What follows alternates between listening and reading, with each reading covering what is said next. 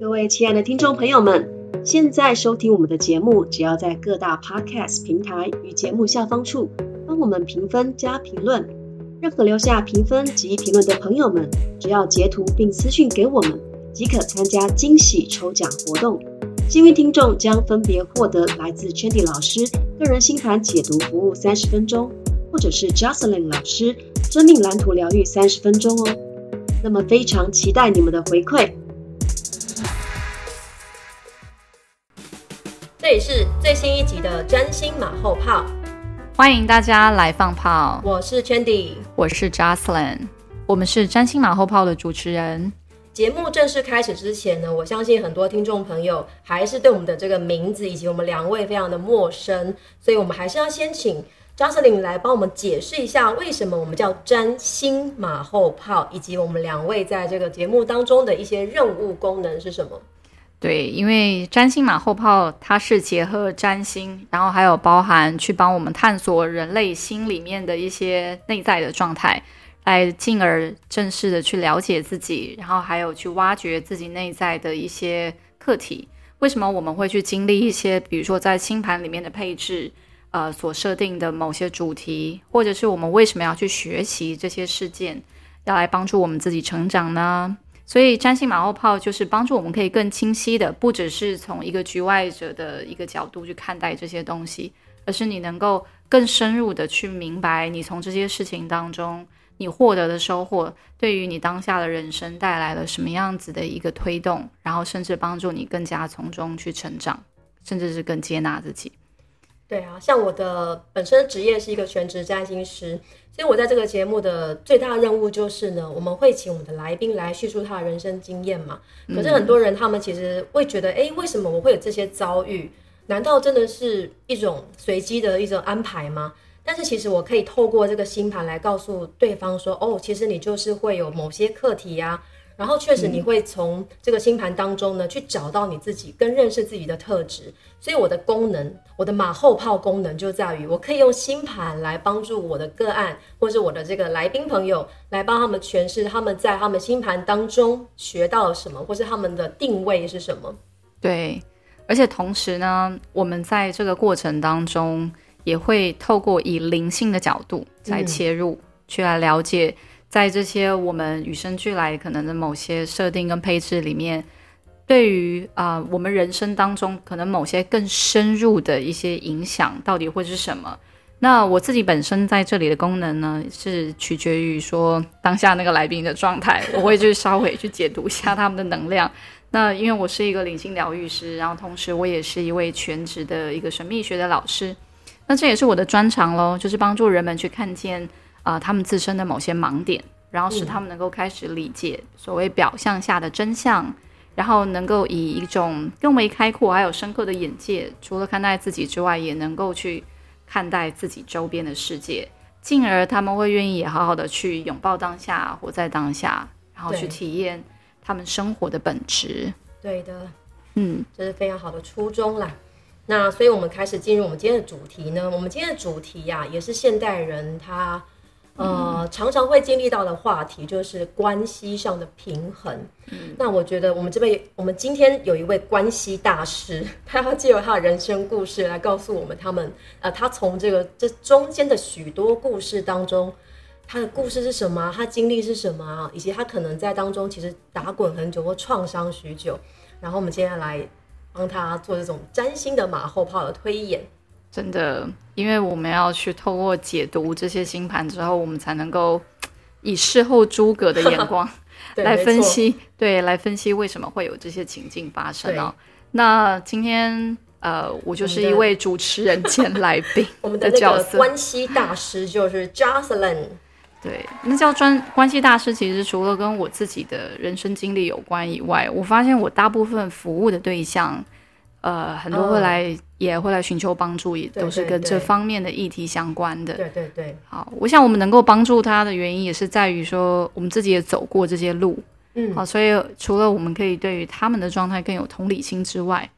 然后进而我们也比较能够以一个过来人，或是以一个导师的姿态去引导他们，可以在度过经历这段时期的时候呢，同样也能够真正的从中去获得收获。嗯嗯，对，没错。其实我们的个案关系跟我们之间的确有非常多的共振。嗯，我觉得这也就是为什么我们会可能对某个主题是特别的有经验，然后我们的个案会有是跟我们类似同样的经验，其实就是一种互相吸引的。然后你就会发现啊，原来这就是嗯，可能某种宇宙意识交给你的任务。所以你前面会先经历很多这些创伤、撞击、跌跌撞撞，然后再去帮助跟你同样的那些呃当下朋友这样。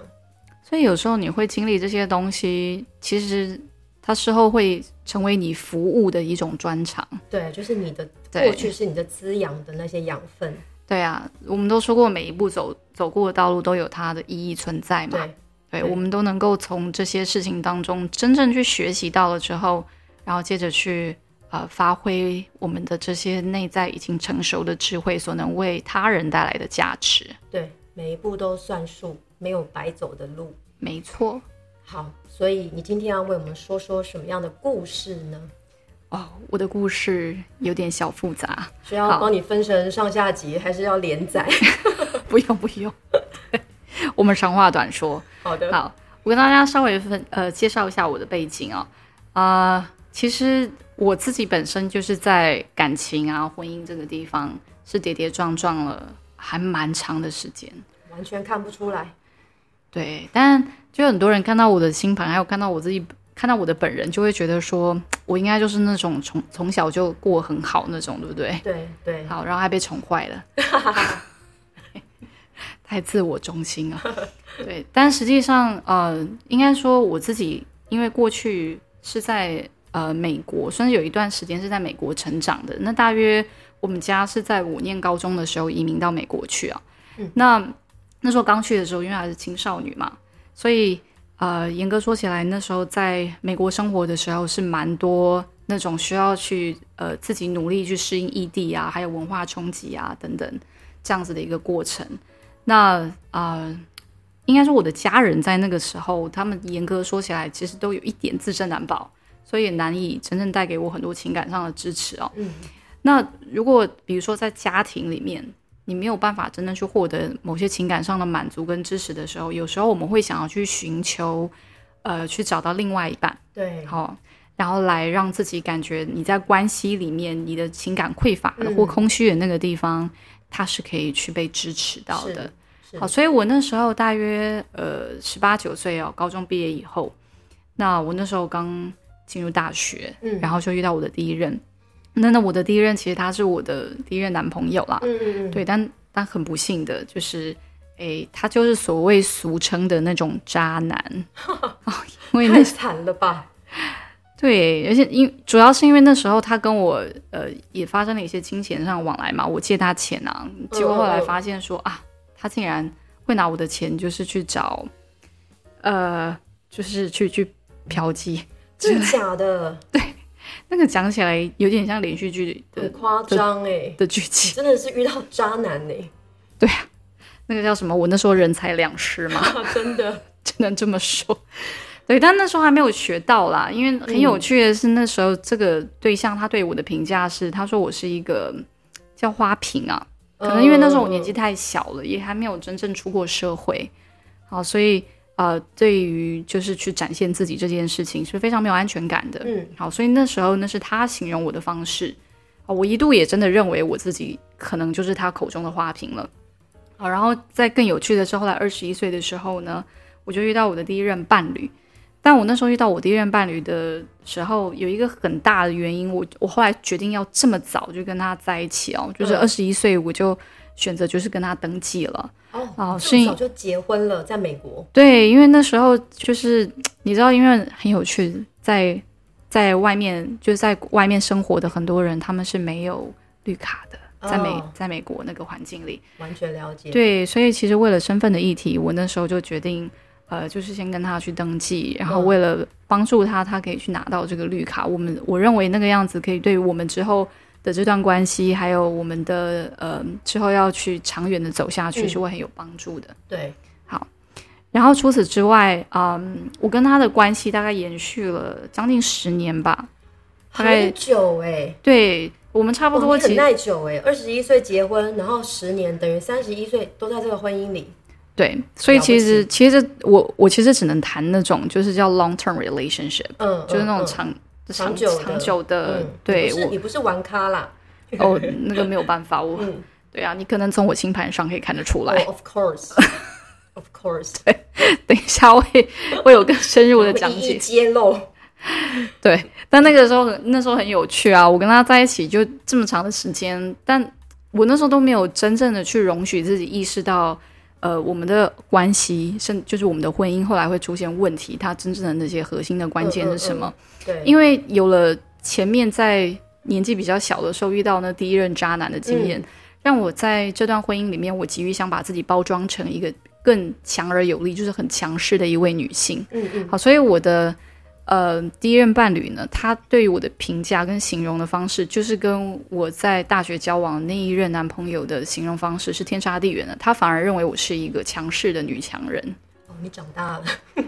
对，但那个是太极端的状况，嗯那也 极端对，那个其实它也不是真实的自我，它是一个自我保护的产物啦。嗯嗯，防卫机制底下所生成的一个人格，对，好，所以其实其实这个这个创伤，它也不是当然只是来自于这些关系而已，它也跟可能我在家里面身为一个长女，嗯，好，然后我嗯会希望我自己可以去借由这样的姿态，去嗯获得身边人的认可，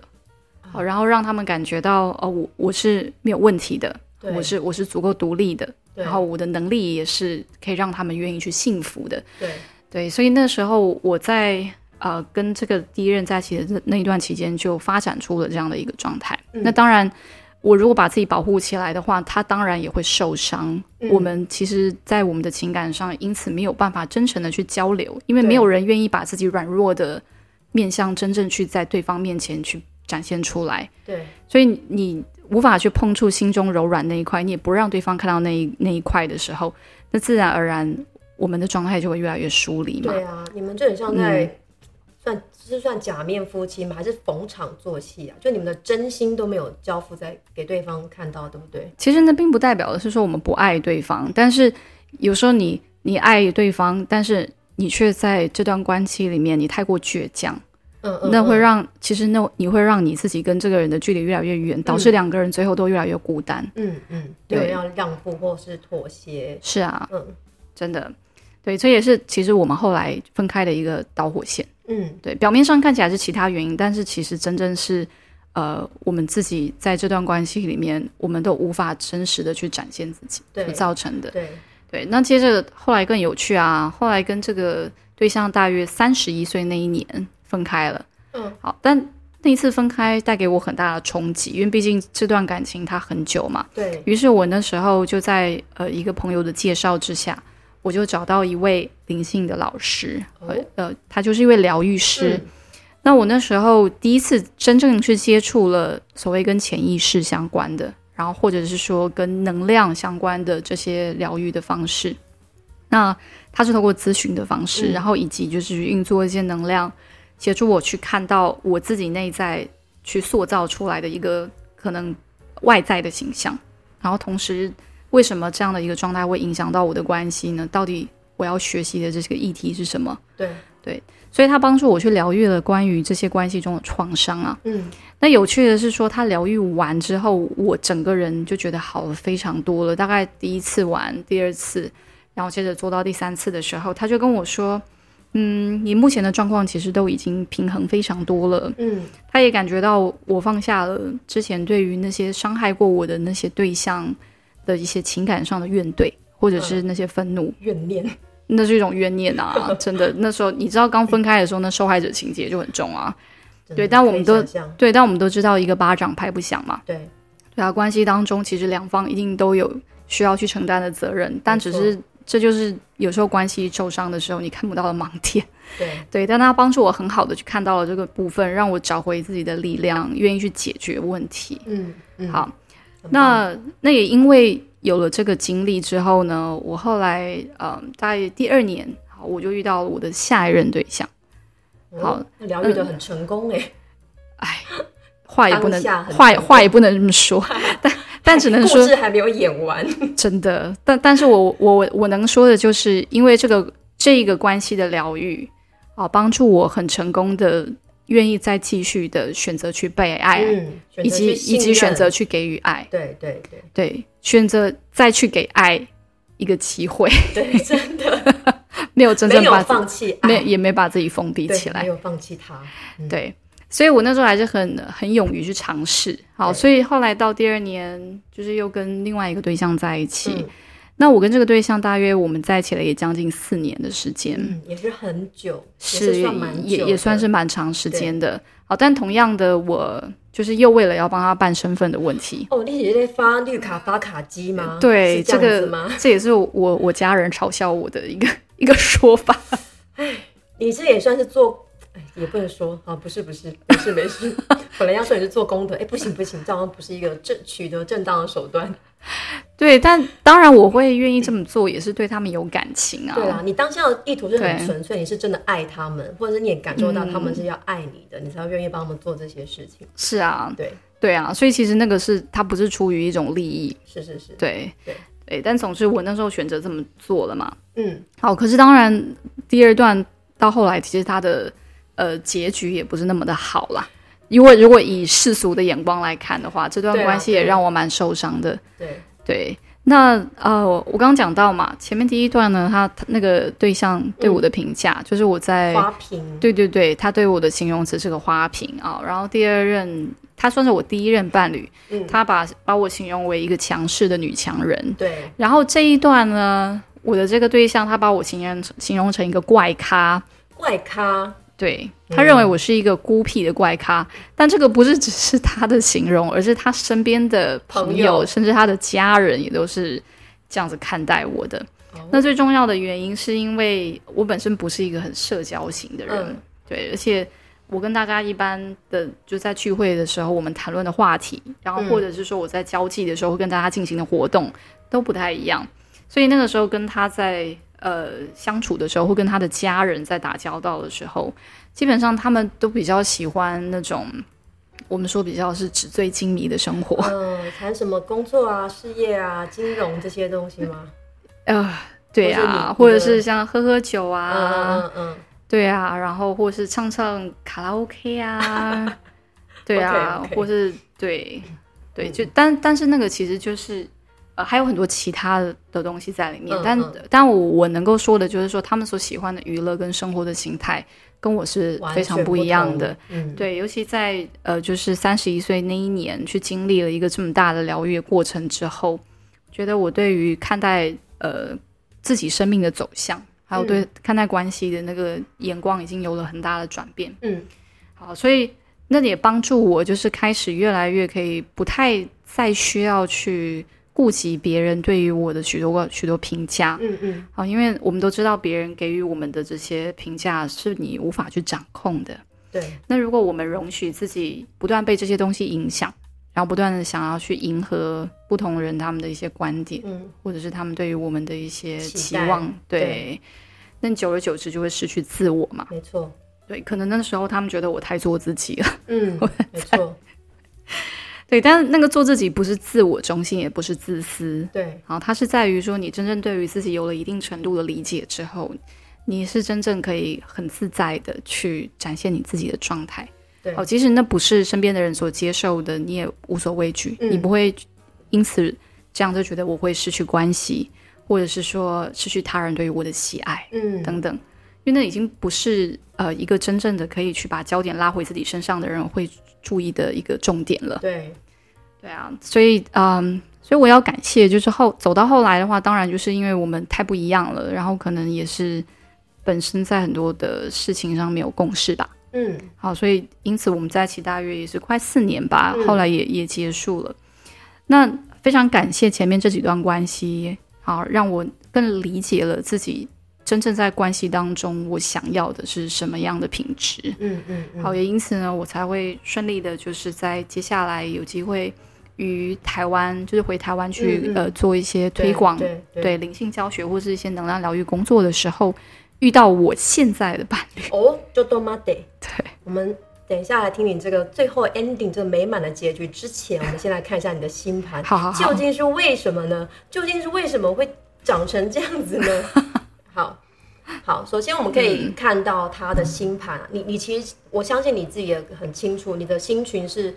一大堆白羊座跟一大堆天秤座，然后他们刚好是在一个对宫对象的一个状态，这是很典型的一种，好像你在跷跷板上面这样子左右左右上下上下，那对你来说，你其实。呃，我我觉得这就是为什么你会遇到非常多的关系，以及你要从这些关系当中去找回自己。可是你在呃找回自己之前，你就是要透过这些人生经验，然后你我之间的啊，包括你个人的自我的平衡的这些相关议题。因为白羊跟天平就是一个跟自我合作这个轴线，然后所有星群都在这个对宫上，所以我觉得其实我可以感受到你是非常。我相信你在非常痛苦的时候是很无助的，因为你很失衡，嗯，而且这样子的相位，它确实会有一度是，我要么就是都迎合你，然后要么就是都放弃我自己，嗯，因为你要做到平衡，不是很呃不是很容易的一件事情，嗯，可是我觉得也也就是因为这样子的这种相位啊，以及你这个星群的特质，我觉得你的确在呃很多，也许你透过疗愈，或是透过你这些人生经验，你开始找到自己之后。其实我觉得你的那个线呢，就是我好像可以想象，两颗星之间的都有一个拉，一个一个隐形的线在里面，然后它有很多很多线嘛，我都觉得你这些线就是打通了，就等到你真的哦，我可以平衡的做我自己了，你其实是精通，然后可以上下的。那这个也会发展之后，呃，发展在你往后的事业上，你会一直遇到这样子的个案。你会一直遇到哦，他们也是很失衡的人，然后在关系当中、情绪当中如何找回自己。所以我觉得你算是一个，好像真的在关系当中去打通自己、打通自己的这个管道，然后进而在现在去做疗愈的工作。然后还有一个很特别的东西，就是你的月亮，它刚好是你的上升巨蟹命主星嘛。然后其实上升巨蟹它就是一个跟情感、家庭、亲密感，然后关系这种。非常重视，然后希望有个家，有一个呃归属感的这种怀抱的星座，所以你你真的会很希望哦，我想要建立我的家庭，我想要建立我的关系，我要有自己人，然后守护的人，然后我也很乐意去付出我的情感。那你的月亮天平呢？它其实是在大概二十六度的这个度数上，你的太阳大概是二十八度多，他们其实差了大概两度左右，你就会进入一个满月的月相。那我们可以看到，我们想象那个月亮的那个月相，满月是一个最大光亮的嘛，它其实就是跟太阳是最相对的时候。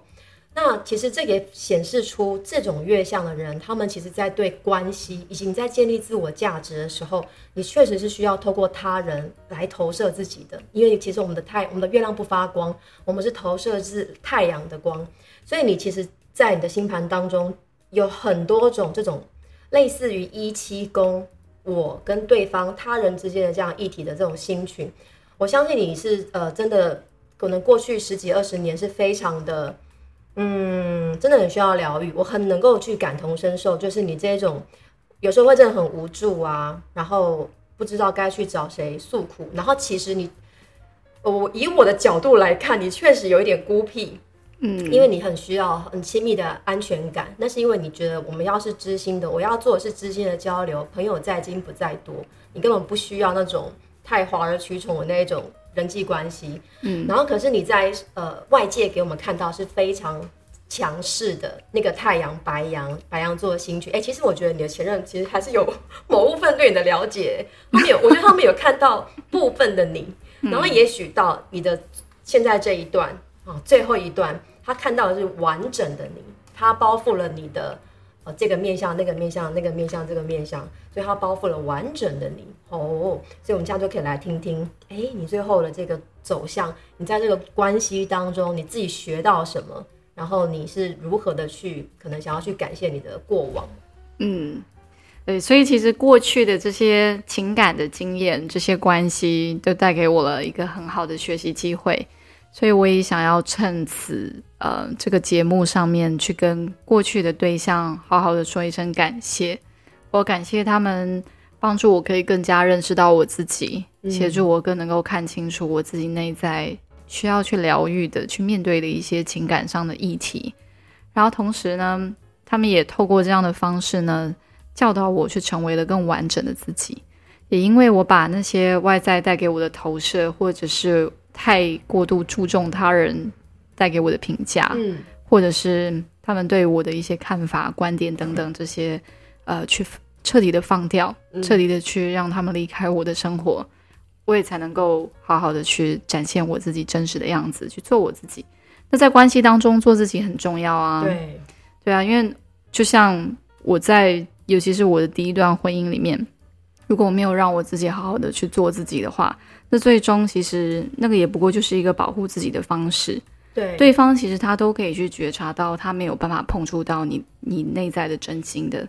那对于关系里面两个人而言，最终可能都会去带来很大的那种情感上的匮乏以及孤单的感受的。对，嗯，所以这个我想是关系里最远的距离吧。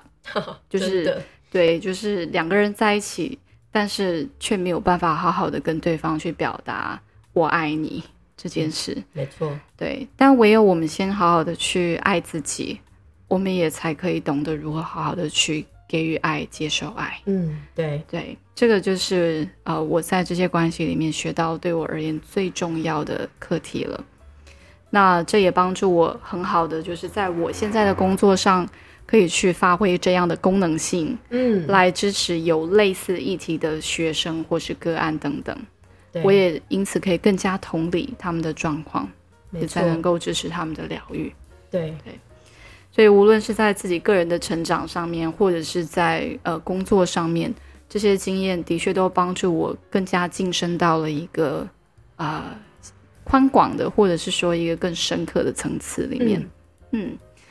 所以我们今天的节目就到这里结束喽。那非常感谢大家在线上去聆听我的故事。对，那下一期呢，我们的特别来宾还是我。哦，太棒了！我们 我们的那个 Jocelyn 有非常多的故事可以让我们去了解跟学习的。对，真的。那当然，从这些不同的经验当中呢，我们其实都在学习去认同我们自己啦。没错，对，最重要的是，我们不再去外求于他人对于我们的这些评价嗯来定义自我了。毕竟，能够真正的去定义自己的，只有自己而已。忘掉了。好，所以在这里呢，我们也祝福大家哦，能够都能够认识自己，然后更加了解自己真实的心之所向。愿大家都能够创造属于你们的幸福道路，并且体验生活当中的各式亮点。我是 Jocelyn，我是 Chandy，我们下次次见拜拜，拜拜。喜欢我们的节目吗？记得订阅、按赞、分享，用行动来支持我们。也欢迎你留言来告诉我们你对这一集的想法。真心马后炮，那么我们下次再见。